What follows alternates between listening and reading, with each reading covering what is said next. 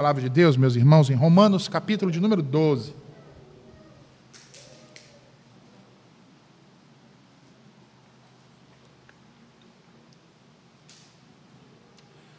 Romanos, capítulo de número 12. Hoje nós faremos a exposição da terceira e última parte da perícope que se encontra entre o versículo 3 e o versículo de número 8. Nós vamos fazer a leitura, meus irmãos, do versículo 3 ao 8, mas a nossa exposição se concentrará especificamente hoje nos versículos 7 e 8, tá bom? Nós vamos fazer a leitura de toda a perícope, 3 a 8, mas nós hoje ah, faremos a exposição dos versículos finais, 7 e 8, tá? Então, Romanos 12, versículos 3 ao 8. Assim diz o Senhor: Porque pela graça me foi dada, digo, a cada um dentre vós, que não pense de si mesmo além do que convém. Antes, pense com moderação, segundo a medida de fé que Deus repartiu a cada um. Porque assim como num só corpo temos muitos membros, mas nem todos os membros têm a mesma função, assim também nós, conquanto muitos, somos um só corpo em Cristo e membros uns dos outros, tendo, porém, diferentes dons, segundo a graça que nos foi dada. Se profecia, seja segundo a proporção da fé. Se ministério, dediquemo-nos ao ministério. Ou o que ensina, esmere-se no fazê-lo. Ou o que exorta, faça-o com dedicação o que contribui com liberalidade, o que preside com diligência, quem exerce misericórdia com alegria. Amém. Em nosso último sermão, nós vimos que o apóstolo Paulo, metaforicamente, faz uma analogia entre a igreja de Cristo e o corpo humano. Assim como Deus dotou o corpo humano com uma multiplicidade de órgãos, estruturas e tecidos, da mesma forma também o fez com sua igreja.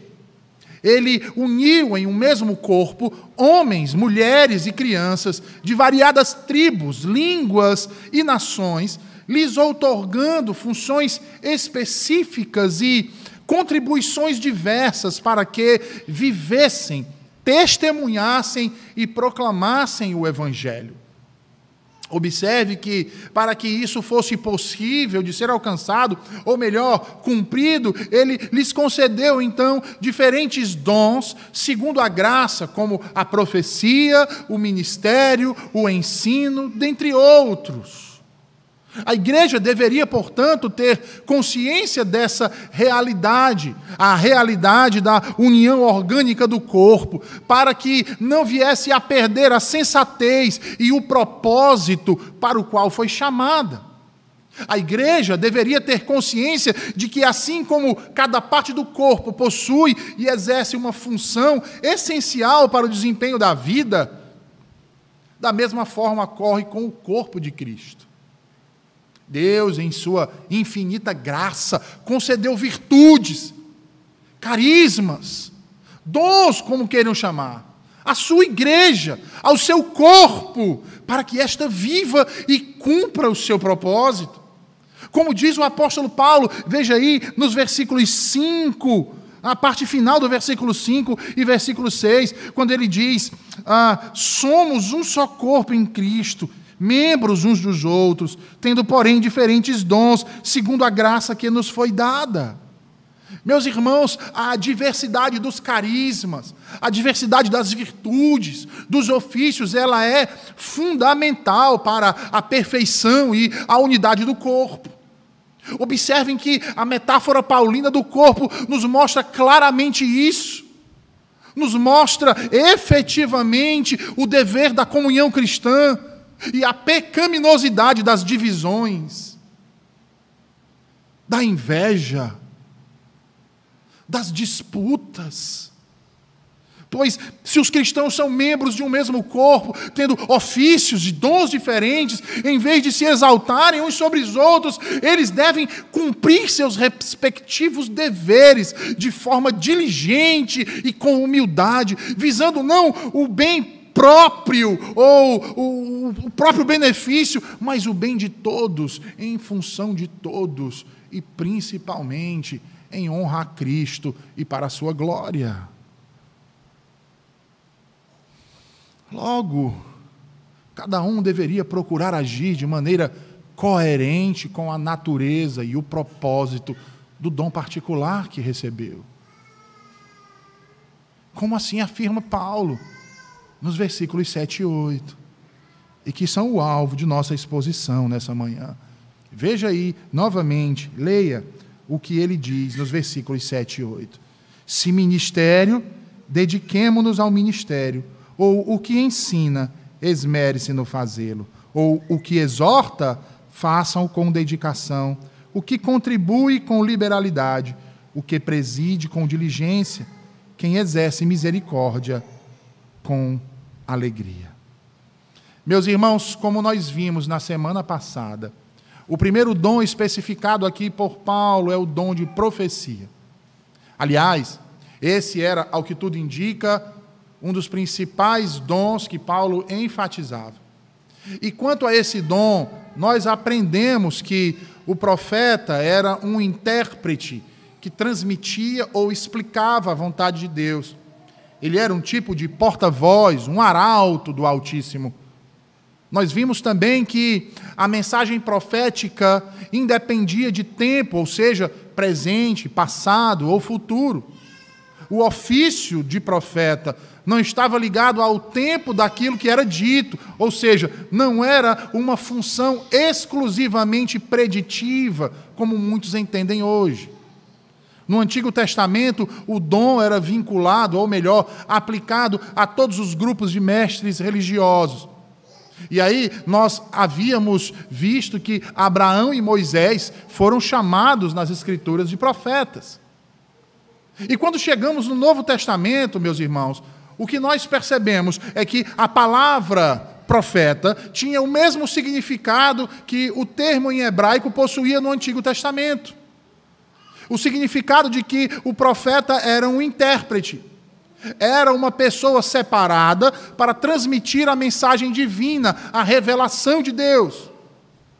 Várias passagens do Novo Testamento nos mostram que aqueles que profetizavam o faziam sob influência imediata do Espírito Santo, ou seja, o faziam sob inspiração. Inspiração divina, irmãos. E assim transmitiam verdades doutrinárias, deveres presentes e eventos futuros. E pelo que nos mostram as Escrituras, o dom de profecia no Novo Testamento estava limitado à ocasião, ao tempo, ao propósito de um período. Logo, era algo temporal e passageiro. E sendo algo temporal e de caráter inspirado, isso nos faz chegar à conclusão, irmãos, que é antibíblico falar de profetas e profecias modernas.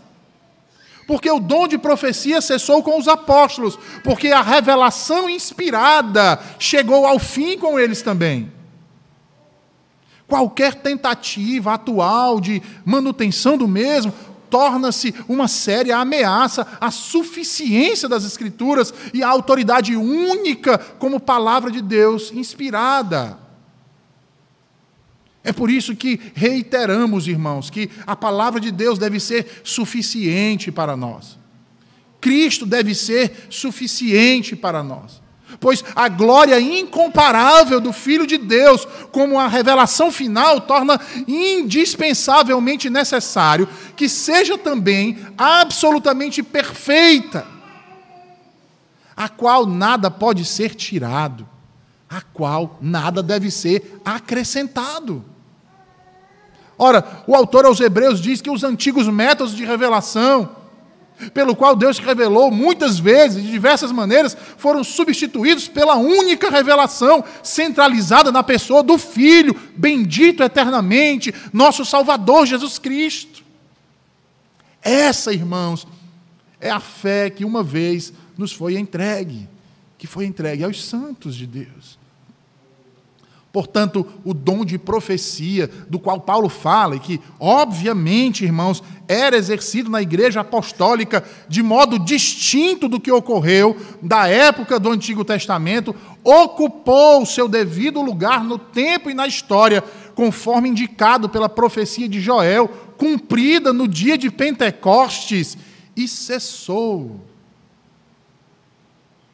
Porque necessariamente precisava cessar.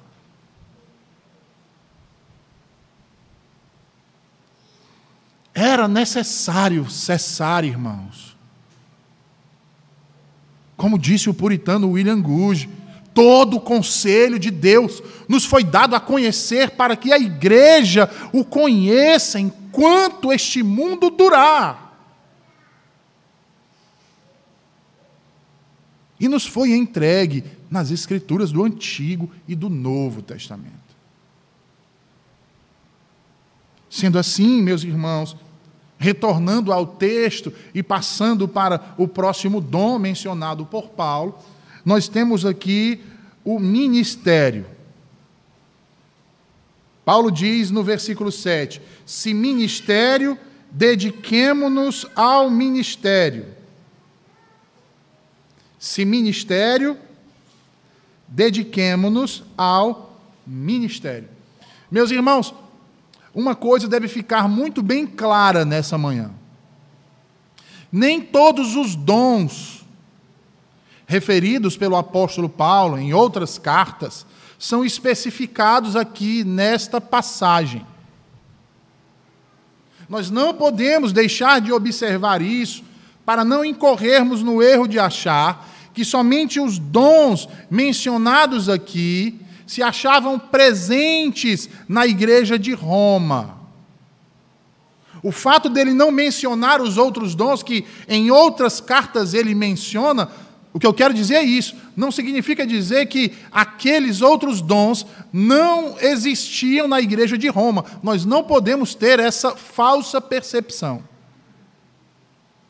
No entanto, nós podemos inferir que os dons que são citados aqui pelo apóstolo Paulo, ou melhor, abordados juntamente com as instruções correspondentes, eram relevantes à situação da igreja local de Roma e que a seleção de dons feitas por ele aqui, nesta passagem, foi suficiente para reforçar alguns do que aquilo que nós chamamos de princípios normativos determinados nos versículos anteriores. Conforme nós já observamos, cada dom deveria ser exercido dentro dos limites da fé, sendo restringido à sua própria esfera e propósito. É nesse sentido e segundo esse princípio que Paulo continua e agora fala sobre o segundo dom de sua lista, o dom do ministério. E isso nos leva ao seguinte questionamento: a que ministério Paulo se refere aqui? E aí vejam, irmãos, o termo que Paulo usa aqui para referir-se ao dom do ministério é diaconia. Observe que esse termo é utilizado no Novo Testamento em um sentido que é aplicado tanto de uma forma geral quanto de uma forma mais restrita. Se nós tomarmos o sentido geral, nós temos a certeza que o termo é utilizado, então, para referir-se a todos os grupos de oficiais eclesiásticos, inclusive os apóstolos. E vejam, tá? Há muitas passagens em que diaconia é utilizada para referir-se ao ministério da palavra, por exemplo. Como nós podemos constatar em textos como o de Atos 6, versículo 4, onde Lucas narra que os apóstolos mandaram chamar os discípulos, e ali eles lhes falaram acerca da necessidade de ter pessoas separadas para atender às mesas, enquanto eles, apóstolos, dedicar-se-iam ao ministério da palavra. O termo que Lucas utiliza ali como referência ao ministério da palavra é diaconia tu logo. Da mesma forma, ele o faz em Atos 20, versículo de número 24, quando ele registra o discurso de Paulo em Mileto aos presbíteros de Éfeso. Paulo está falando ali aos presbíteros de Éfeso acerca do ministério apostólico. E mais uma vez o, o termo aqui é utilizado como vinculado à pregação da palavra, tem diaconian em Elabon. E meus irmãos, nós temos outros textos do Novo Testamento que vão corroborar com esse sentido, como os de 2 Coríntios capítulo 4, capítulo 5, Romanos 11, 13. Efésios 4:12, Colossenses 4:17, 1 Timóteo 1.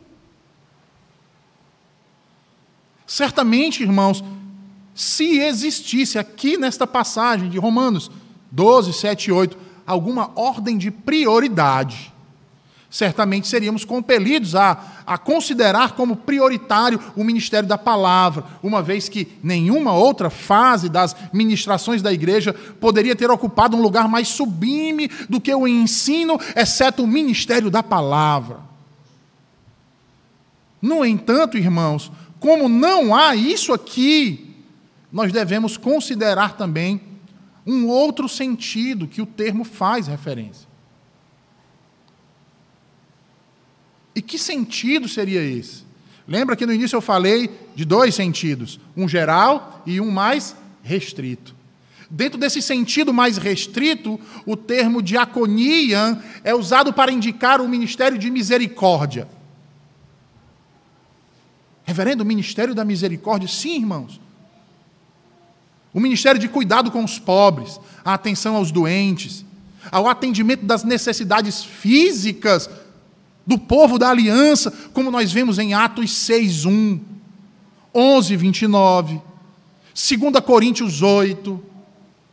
Um ministério esse exercido pelos diáconos. Aqui mesmo nessa epístola, mais precisamente lá na frente, no capítulo 15, a mesma expressão é novamente utilizada, no sentido de serviço de misericórdia. E aí, meus irmãos, percebam que essa flexibilidade no uso do termo se torna ainda mais evidente quando em 1 Coríntios, capítulo 12, versículo 5, Paulo vai falar acerca da diversidade dos serviços. Adivinha qual é o termo utilizado? Diaconia.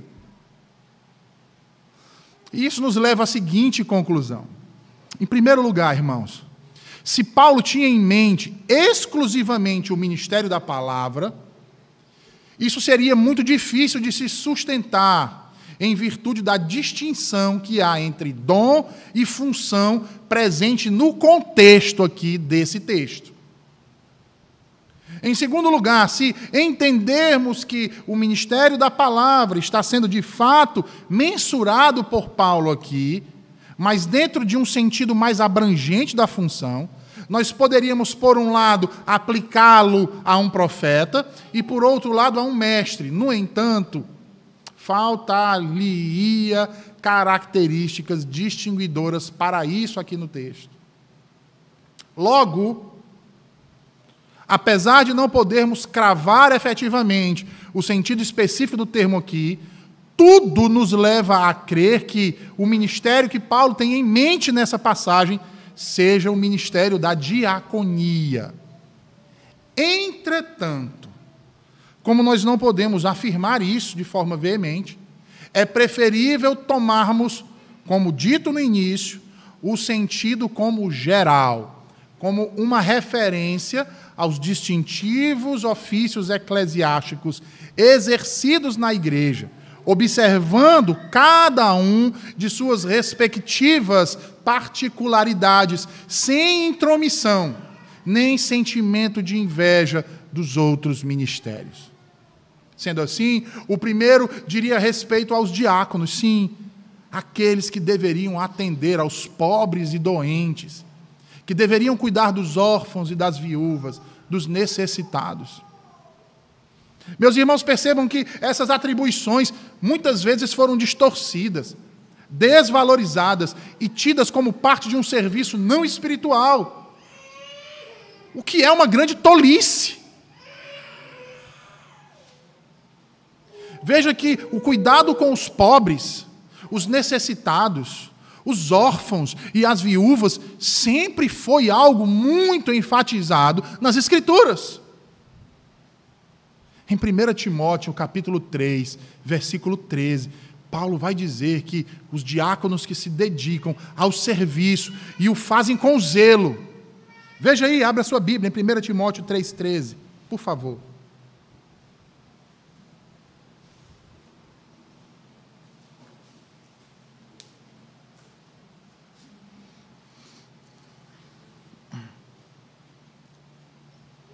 1 Timóteo 3,13, veja, Paulo vai dizer que os diáconos que se dedicam ao serviço, veja, eles alcançam para si mesmos justa preeminência.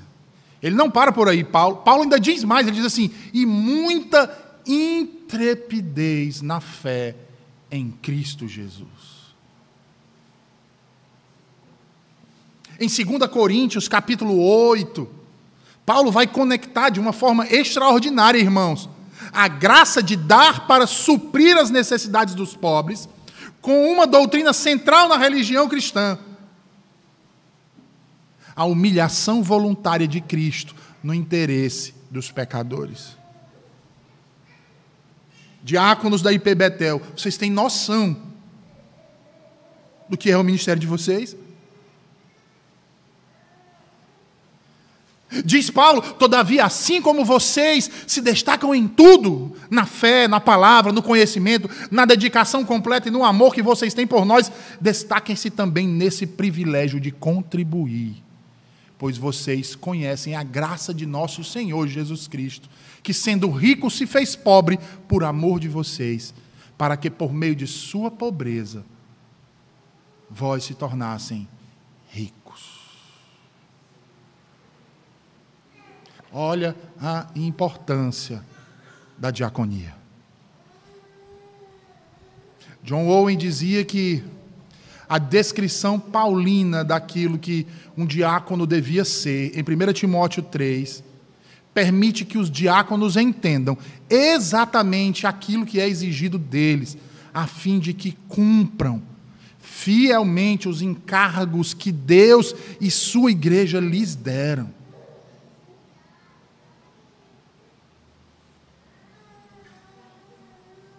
Você já leu 1 Timóteo 3, 8 a 13? Para ver o que é exigido ali para este serviço tão desvalorizado em nossos tempos, tão negligenciado.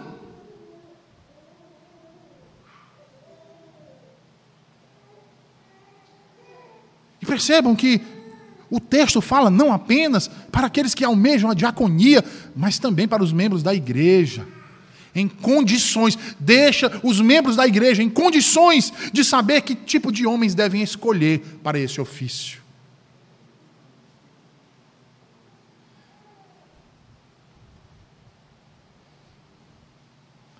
O mesmo Owen vai dizer que a diferença entre um presbítero e um diácono não é de grau, como muitos pensam. Muitos pensam que há uma, uma graduação dentro da igreja. Né? O diácono é o cargo mais inferior. O presbítero está no meio e o pastor é o excelso. Irmãos, esse tipo de divisão é pecaminosa.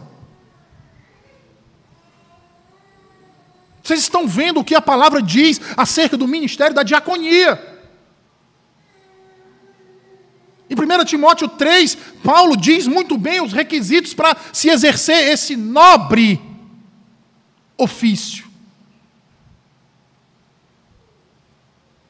Mas há ainda entre nós pessoas que acham que o diácono é um cargo de inferioridade.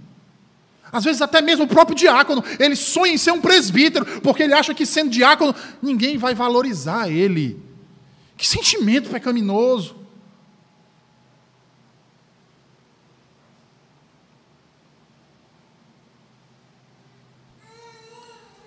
Eu vou repetir as palavras de Owen. A diferença entre um presbítero e um diácono não é de grau, mas de ordem.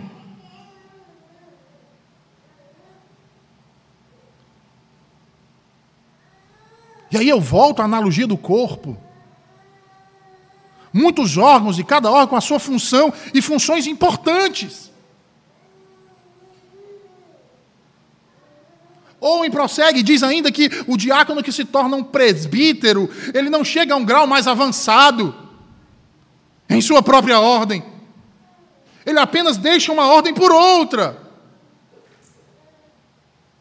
De igual valor e honra diante de Jesus Cristo. Meus irmãos, o diaconato ele não é menos importante que o presbiterato. Ambos servem igualmente à causa de Cristo. Em cada um é refletido o amor de Cristo. Infelizmente, vivemos em um tempo que muitos dentro da igreja têm recusado esse nobre ofício. E o recusam por enxergá-lo como um ofício inferior, medíocre, sem relevância e até acreditem, irmãos, sem importância espiritual. Há quem diga que o diácono é um ministério, a diaconia é um ministério que não tem relevância espiritual.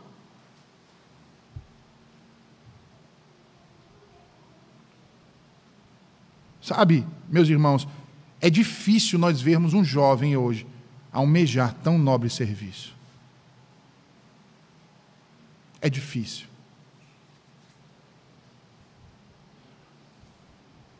Eu vou fazer seis anos que eu estou à frente dessa igreja. Como pastor dessa igreja. E nesses seis anos, eu não vou falar nem os, os três anos anteriores que eu fui presbítero em uma outra congregação. Mas eu posso dizer que nos últimos dez anos, infelizmente, nunca, infelizmente, nenhum jovem me procurou para entender melhor o serviço de diaconia.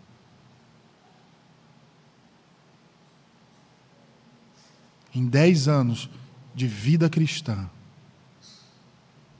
digamos assim, e fazendo parte da liderança da igreja, nenhum jovem nesses dez anos me procurou para saber acerca do serviço da diaconia, porque almejava ser um diácono um dia.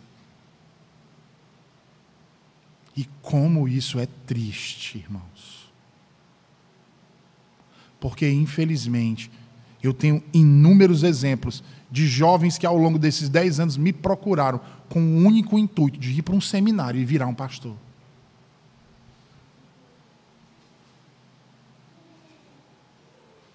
Mas não para servir como diácono.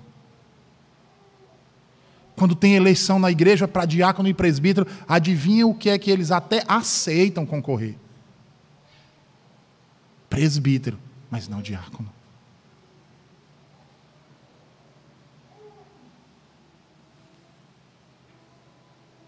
E infelizmente o que a gente percebe, e aqui eu não vou colocar todos nessa condição, claro e evidente, há jovens que almejam o ministério porque são vocacionados, isso é um fato. Mas infelizmente a maioria não. A maioria deseja o ofício porque almejam outras coisas. É uma profissão rentável, porque eles acham que o pastor não faz nada e ganha muito dinheiro. Infelizmente, eles acham que o ministério pastoral vai conceder a eles uma autoridade que o que eles falarem na igreja, todo mundo vai ter que baixar a cabeça e obedecer.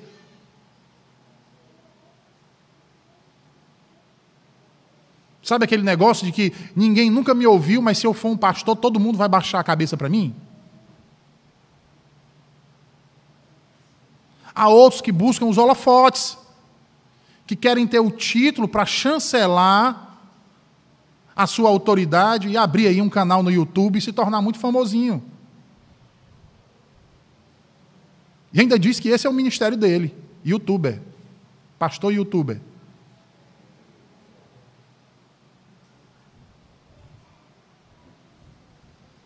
Há outros que buscam valorização, irmãos. Sabe aquelas pessoas que gostam de ser paparicada? Porque olham o amor e o carinho que a igreja nutre pelo seu pastor e acham assim: não, eu quero ser pastor para todo mundo também me tratar assim.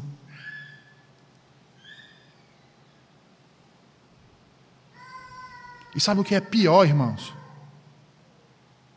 o pior, e infelizmente é uma das maiores motivações na juventude hoje que busca o ministério, é a exaltação.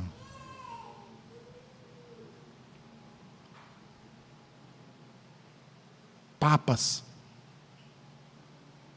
Eles desejam ser papinhas, pequenos papas nas suas respectivas igrejas. Exaltação. Mas esse é um mal, irmãos.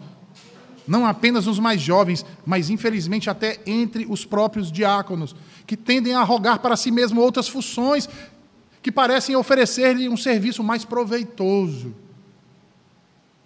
Há ainda aqueles que tratam o serviço com negligência, por enxergá-lo como algo inferior, irrelevante e não tão honrado.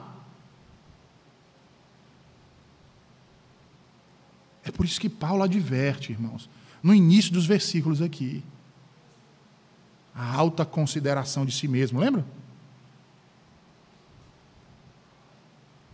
O conhecimento do corpo de Cristo, da multiplicidade e da unidade. Meus irmãos, tanto a negligência quanto a presunção devem ser evitados aqui. Os diáconos devem se dedicar à ministração envolvida em seu ofício com alegria, com disposição, com vigor, de modo a honrar a Jesus Cristo. Porque a obra desse ofício é intensamente espiritual. E os seus males derivados da subestimação têm provocado muitos transtornos ao testemunho da igreja. Por isso eu digo a vocês hoje aqui, diáconos: não tenham vergonha do ofício de vocês. Não o menosprezem, não o rejeitem, não desmereçam, não invejem aqueles que exercem outros ministérios, não deseje ser aquilo para o qual você não foi chamado, mas alegre-se e regozije no Senhor por ter sido chamado por Cristo para essa função tão importante no seu corpo, que é o atender às necessidades dos filhos do pacto, de modo que não lhes falte nada.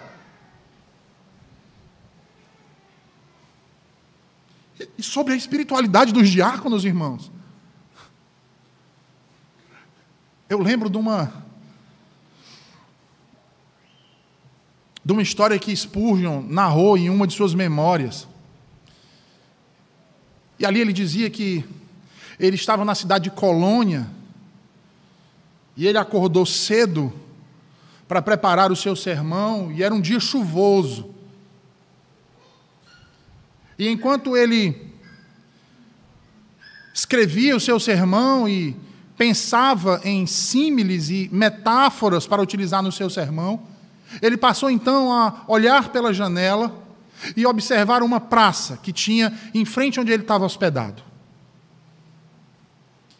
Ele disse que naquela praça não tinha nada para ser observado.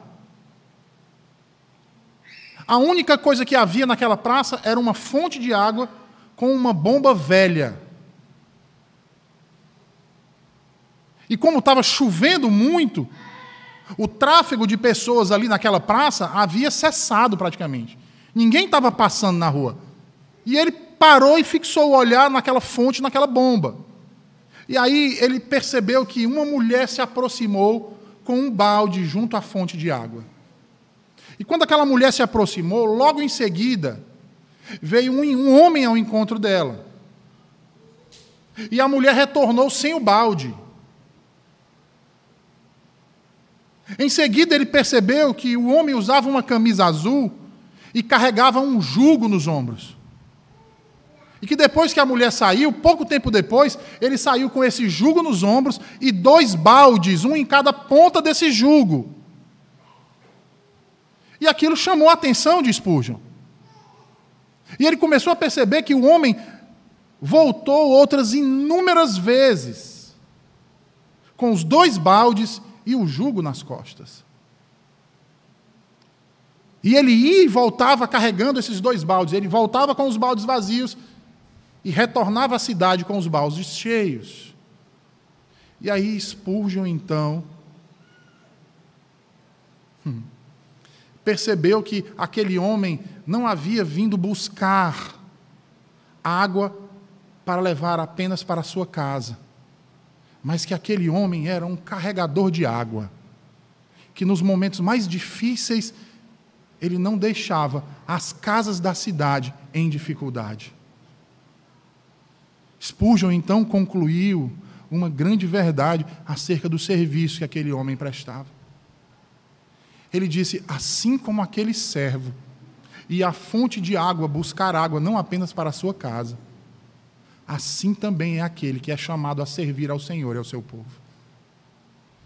Ele vem a Cristo inúmeras vezes para levar as bênçãos de Cristo ao seu povo.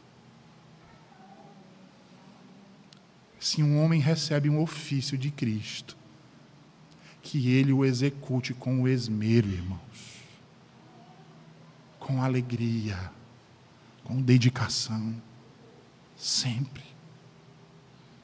É por isso que Paulo prossegue e ele diz ao final do versículo 7, veja aí, versículo 7 finalzinho do versículo 7. Próximo dom, ele diz: O que ensina, esmere-se no fazê-lo. O que ensina, esmere-se no fazê-lo. Tu liga o carregador para mim aqui, Bruno, por favor.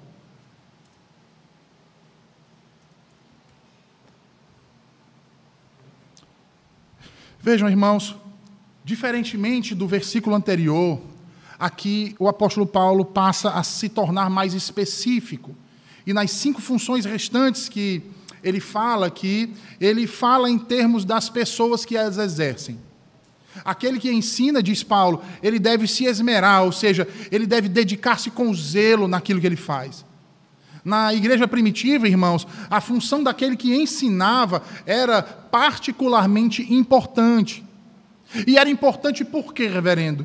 Porque quando a igreja se reunia, homens com memória confiável e formação esmerada tinham de gravar as tradições que eram essenciais para a vida da igreja. É por isso que, como diz o Dr. Rod, eles eram chamados de mestres. Porque eles possuíam um dom importantíssimo, que era o dom do ensino. E de acordo com Atos 13, versículo 1, os mestres eles diferiam substancialmente dos profetas. O Novo Testamento nos mostra que, enquanto os profetas proclamavam a palavra de Deus sob inspiração divina, por sua vez, não era assim que os mestres agiam. Na verdade, os mestres proclamavam e ensinavam a verdade de Deus, mas segundo as Escrituras, a tradição do Senhor Jesus e o ensino apostólico. Eles preservavam um tesouro, irmãos e por preservarem um nobre tesouro, eles também eram considerados como um tesouro para a igreja. Os mestres não obrigatoriamente eram pastores, que isso fique claro, mas os pastores, em sua grande maioria, foram grandes mestres. E exerciam o ensino como prerrogativa de sua função. Em 1 Coríntios 4,17, Paulo diz: por esta causa vos mandei Timóteo, que é meu filho amado e fiel no Senhor, o qual vos lembrará os meus caminhos em Cristo Jesus, como por toda parte ensino em cada igreja. Em 2 Tessalonicenses, Paulo ainda é mais específico. Lá no capítulo 2, versículo 15, Paulo diz assim: Assim, pois, irmãos, permanecei firmes e guardais as tradições que vos foram ensinadas, seja por palavra, seja por epístola nossa. Agora veja o que ele diz a Tito.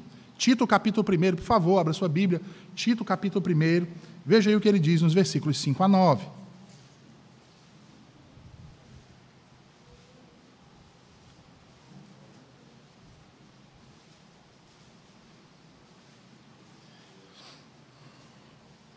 Paulo diz assim: Por esta causa te deixei em Creta, para que pusesses em ordem as coisas restantes, bem como em cada cidade, constituísses presbíteros, conforme te prescrevi. Alguém que seja irrepreensível, marido de uma só mulher, que tenha filhos crentes, que não sejam acusados de dissolução, nem de insubordinação. Porque é indispensável que o bispo seja irrepreensível como despenseiro de Deus, não arrogante, não irascível, não dado ao vinho, nem violento, nem cobiçoso de torpe ganância. Antes, ele deve ser hospitaleiro, amigo do bem, sóbrio, justo, piedoso, que tenha domínio de si, apegado à palavra fiel, que é segundo a doutrina, de modo que tenha poder, tanto para exortar pelo reto ensino, como para convencer os que o contradizem. É por isso que nós dizemos: nem todo mestre é pastor, mas todo pastor precisa ser mestre. Aquele que ensina, esmere-se em fazê-lo. É interessante porque a maioria dos puritanos entendia que os mestres eram homens doutos, homens de grande conhecimento, homens de grande erudição. Calvino e a Constituição Eclesiástica de Dort defendiam o ofício de mestre como doutores da igreja ou professores de teologia. O puritano Thomas Goodwin classificava assim a distinção entre os mestres e pastores. Ele dizia: o mestre tem a Bíblia e a estrutura ou a disposição das palavras proveitosas para servir de texto. O pastor, por sua vez, estuda mais os homens e procura adequar a palavra ao entendimento deles. Goodwin continua e diz: o pastor fala com sabedoria, o mestre fala com pertinência. O pastor trata mais dos pecados dos homens, o mestre mais dos erros. Os mestres tratam da informação, os pastores tratam da mortificação. Paulo então prossegue. Versículo 8 ele fala de mais três dons, pelo menos aí. Ele diz: o que exorta, faça-o com dedicação, o que contribui com liberalidade e o que preside com diligência. Quem exerce misericórdia com alegria. Veja aí, o que exorta com o que exorta, faça-o com dedicação. Meus irmãos, a exortação, ela tem como alvo, como objetivo o coração do homem a consciência, a sua vontade. Assim como o ensino visa atingir o entendimento, a exortação visa atingir a consciência, a vontade, o coração do homem. Observe que a conjunção desses dois aspectos que fazem parte do ministério da palavra é imperativa aqui, meus irmãos. E nesse caso aqui, no contexto que está sendo utilizado, referindo-se especificamente à consolação. Logo, a aptidão para ministrar consolo, em particular aos que sofrem aflições. Logo, a exortação precisa ser dirigida ao cultivo da paciência e da perseverança. O próximo dom a ser relacionado aqui diz respeito à contribuição.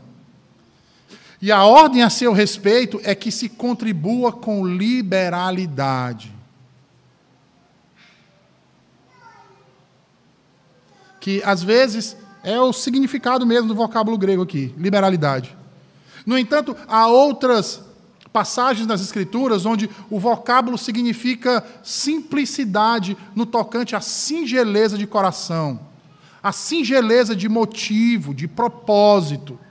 Como, por exemplo, quando Paulo escreve a Efésios, no capítulo 6, versículo 5, que ele diz assim: Quanto a vós outros, servos, obedecei ao vosso Senhor, segundo a carne, com temor e tremor, na sinceridade do vosso coração.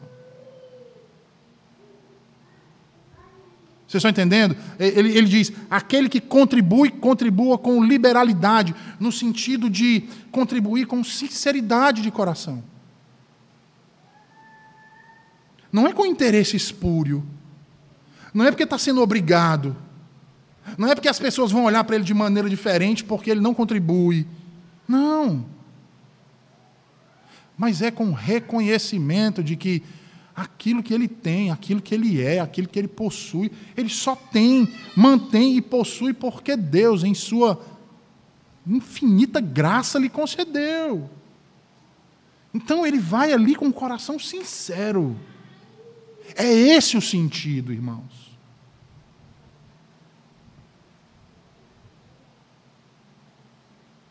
Ele vai com singeleza de coração, com simplicidade.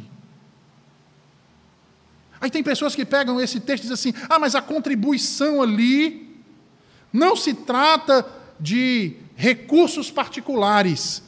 Ali está falando de esmola, retirado do caixa da igreja. Errado, irmãos. Paulo está falando aqui de doação de recursos particulares. E eu não tenho temor nenhum de dizer. Paulo está falando aqui de dízimo.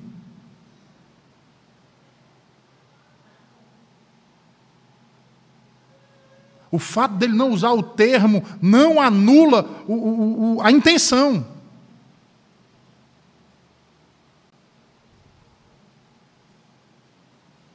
Não está falando aqui de distribuição de esmola tirada do caixa da igreja. Está falando aqui de um desprendimento particular, de recursos particulares. E é interessante porque essa atividade faz parte da responsabilidade dos diáconos. Porque é dessa doação particular, irmãos, que eles têm recursos para atender o ministério da misericórdia em foco aqui.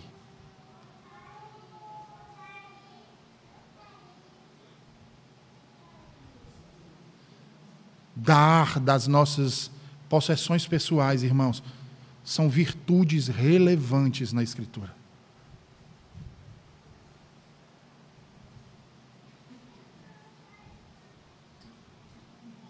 Portanto, o contribuir aqui envolve bens pessoais. E deve ser realizado com sinceridade, com razões, com propósito. Eu dou para o reino de Deus, para que avance o reino de Deus. Nós não podemos titubear acerca dessa realidade. O próximo dom mensurado por Paulo aqui é o dom da administração. Ele diz: o que preside, presida com diligência. A referência é aqueles que exercem funções de governo e supervisão na igreja. Portanto, uma referência direta a quem? Aos presbíteros. Lá em 1 Coríntios 12, 28, esse ofício é chamado de outra forma, é chamado de governos. No entanto, seria um absurdo supor que em Romanos 12, aqui 8, há qualquer alusão ao governo como se este fosse exercido por um único homem. Não é uma alusão a um único homem.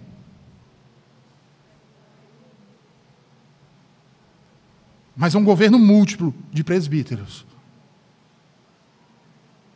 De presbíteros. O texto não oferece qualquer base para a existência de um único homem como presidente no governo da igreja. Ou para a ideia de um homem só como chefe sobre todos aqueles que governam. Não há evidência aqui no texto para isso. E um outro fator que nos mostra isso é a exortação à diligência. Porque ele os exorta a respeito da vigilância que os supervisores da igreja devem observar. Porque cabe a eles, irmãos, a tarefa de pastorear a igreja de Deus, cuidar do rebanho sobre o qual o Espírito Santo os tornou supervisores. Cumpre-lhes velar pelas almas daqueles sobre os quais eles supervisionam. Está lá, Hebreus capítulo 13, versículo 17.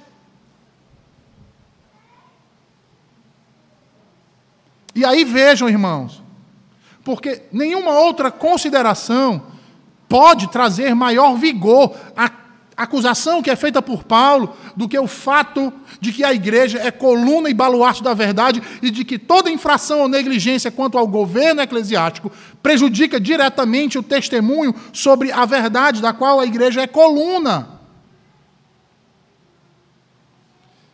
É por isso que ele fala que o que preside, faça-o com diligência.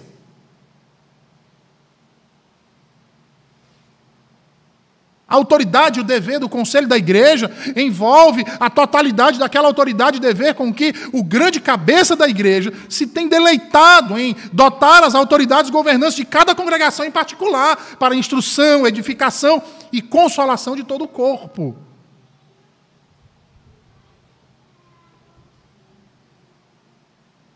Cabe ao conselho da igreja ligar e desligar, admitir e demitir todos os privilégios da comunhão da igreja. Cabe aos presbíteros tomar ciência de todo desvio da pureza da fé ou prática, julgar, censurar, absolver, excomungar os que são acusados de escândalos. Decidir e determinar tudo que se refere ao tempo, lugar, circunstâncias de culto e sobre outros cuidados espirituais. Adotar medidas necessárias à catequização de crianças, jejuns, ações de graças, e outras observâncias instituídas ocasionalmente. Cabe a eles corrigir aquilo que pode levar à desordem, ou que seja contrário à edificação do corpo de Cristo. Cabe a eles promover um espírito de perscrutação, interesse nas Escrituras, leitura, oração, santificação, não apenas para si mesmo, mas principalmente para os membros da igreja, para a igreja que é de Cristo.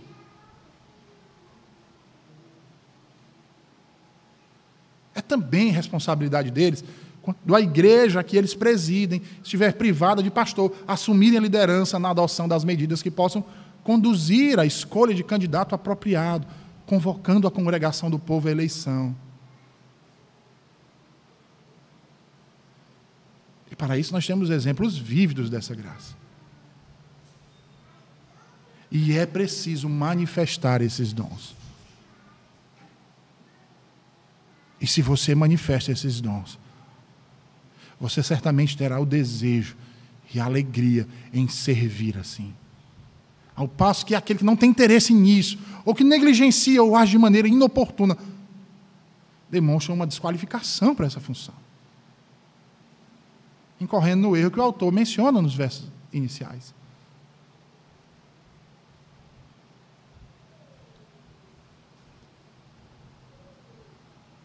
Se ministério, dediquemos-nos ao ministério.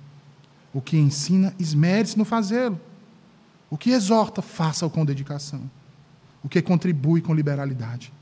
O que preside com diligência. Quem exerce misericórdia, exerça com alegria, diz Paulo.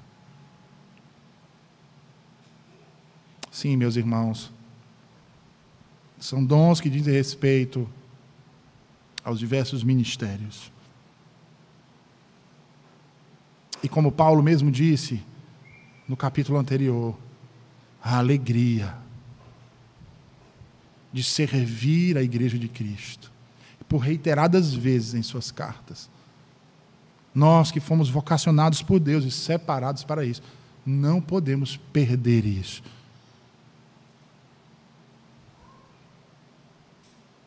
Porque o nosso foco, em primeiro lugar, no servir à igreja de Cristo e ao seu corpo, está na cabeça, que é o nosso Senhor e Salvador.